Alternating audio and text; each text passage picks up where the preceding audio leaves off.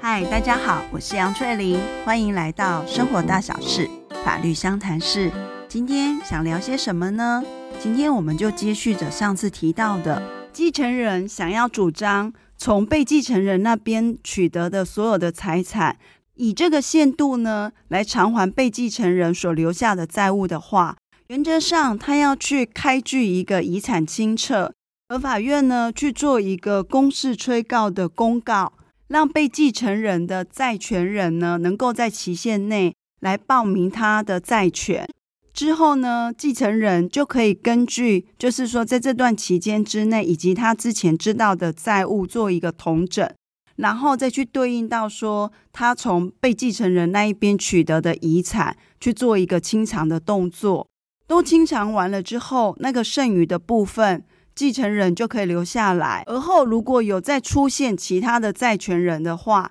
那也就是针对这个剩余的财产去做清偿，就不会去用到。继承人原有的财产，那这样的一个程序应该如何进行呢？就是我们今天想要聊的事情。要启动这个对法院做遗产清册的呈报，除了呢，继承人可以在继承事实发生的三个月内主动的提起之外，还有两种是被继承人的债权人呢，可以向法院申请命这个继承人必须要去做这个动作。另外就是法院他在知道说。被继承人的债权人呢，他有在提起一些诉讼程序的时候，那法院也可以根据职权命这些继承人呢来做一个呈报遗产清册的动作。所以今天这个程序的启动，有可能是继承人自己主动的，也有可能是被法院要求的。继承人呢，在提出这一个遗产清册的呈报状的时候呢，它里面的要附的内容呢，除了有被继承人的储户藤本、他们继承人的自己的一个户籍藤本、继承系统表、继承名册之外，最重要的一个东西是所谓的遗产清册。这个遗产清册是什么？就是等于是被继承人现在名下的一些财产，以及他们的已知债务有哪些。好，那这时候就要问啦，关于这个被继承人他留下的遗产。到底有哪些？要怎么样的去查呢？以前呢，可能这些继承人们他会透过国税局去查他的一个财产归户清单，还有当年度的一个中所税所得的一个申报情形。但是呢，如果关于一些现金啦、存款或者是一些股票的部分，可能在过去是没有办法透过国税局查到的。继承人必须要自己的在个别的去一些金融机构，或者是所谓的联合征信中心、保险公司去个别去取得相关的资料。但是呢，在这几年呢，整个国税局呢，它基于说便利于继承人在查询被继承人财产的部分，它做了很多的一个整合。现在呢，要去查被继承人的一些金融遗产，比如说他的一个存款。他的股票、他的基金、他的保险状况都不用再个别的查询，都只要透过国税局的单一窗口查询被继承人的一个金融遗产。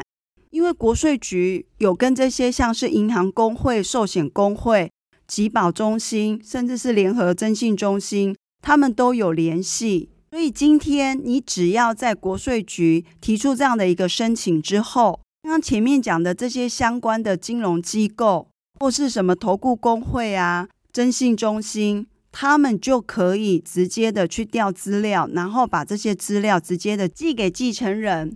那这些资料可能有哪些呢？可能是被继承人他在银行的一些存款的余额，他所买的上市上柜的股票、基金，曾经跟哪家保险公司投保，它的一个保险内容。是还有他跟哪间银行之间有哪些房贷或者是卡债的部分，这些属于被继承人的一个金融遗产或者是债务，都可以透过这样的一个窗口拿到所有相关的资料。所以这个时候呢，如果你在写这个遗产清册的时候，遗产的部分呢，你就可以根据你从国税局那一边申请得到的资料来填写。这些内容呢，不外乎就是被继承人名下的一些房屋、土地、不动产，他的存款、他的股票、他买的保险。另外，除了这些查得的资料之外，还有一个地方是你必须要注意的是，如果今天呢，这个被继承人他在他死亡的前两年内有对于继承人有做一些赠与的话，还是会被纳入成遗产的。所以这个部分呢，也要记得把它写下来。那关于债务的部分呢，除了说透过那个单一窗口去查得的金融遗产的资料，就是征信中心那边给的房贷的部分或者是卡债的部分。那如果说有一些你这个继承人已经知道的他的一些民间债务的话，你也是一并的把它写下来。对于未知的部分呢，就会透过后面法院做公示催告的动作之后。让那些债权人自己来做一个报名，法院收到你的呈报之后呢，他就会开始进行后面的一个公示催告的动作，就给你了一个裁定之后，你就要去登报。那在这个期限之内呢，债权人就要自己的来对法院进行一个报名，而在这个公示催告的一个程序期间内。终结之前呢，你是不能够去做任何清偿的动作，否则的话，如果到时候你可能因此对于其他的债权人有所损害的话，你这个继承人是必须要负赔偿责任的。那期间满了之后呢，原则上你就会开始会做资料的会诊嘛，就知道说你现在这一边的继承到的财产有多少。那透过已知以及有些债权人来呈报的。总共的一个债务有多少？去进行一个清偿。首先，当然是有优先权的人会先清偿嘛，之后再来针对普通债权进行清偿。如果这个时候财产是大于债务的话，那当然每一个人的债务是都可以得到完全的一个清偿嘛。但是万一如果是不足的话，那就是要按照比例去进行清偿。你全部践行这些程序，对你的保障就是在于说，当那个公示催告期间过了之后，突然有一个新的债权人跑出来说，呃，这个被继承人还欠我多少钱哦，那他就只能就剩余的那个财产去主张要受清偿。那如果今天这些财产因为整个公示催告期间出来的债权人，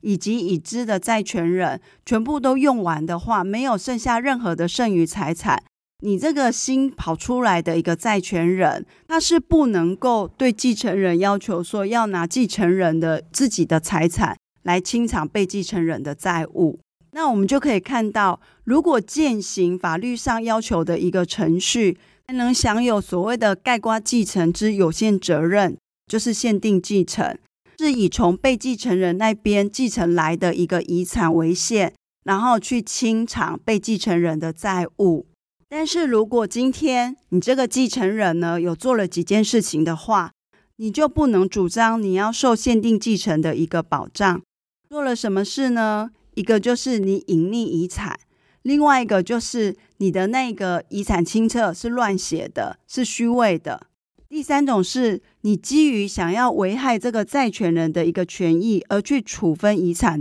这三种状况之下呢，你就不可以主张说，我今天对于被继承人的债务，只能以我从被继承人那边拿到多少的财产来做清偿，就有可能拿出自己原有的一个财产来进行清偿的动作。为什么会这样子规定呢？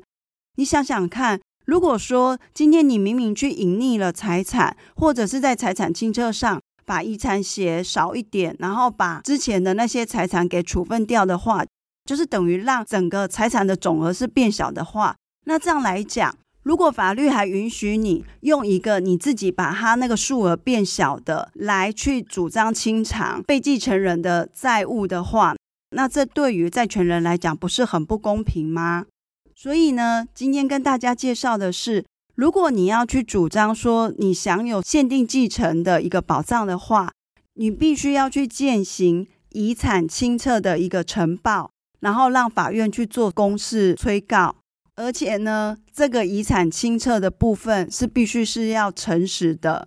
那你才能够对于债权人呢主张说，诶，我就是用我从被继承人那边拿到的多少钱。来处理你们这些债务，不够的部分就不关我的事了。另外，要怎么查被继承人的一些遗产以及他的债务状况的话，到国税局去。他现在已经跟其他的金融机构或相关的单位进行整合，只要去国税局申请，就可以得到你所想要的资料了。好，那我们今天的 podcast 就到这边结束喽，下次再见，拜拜。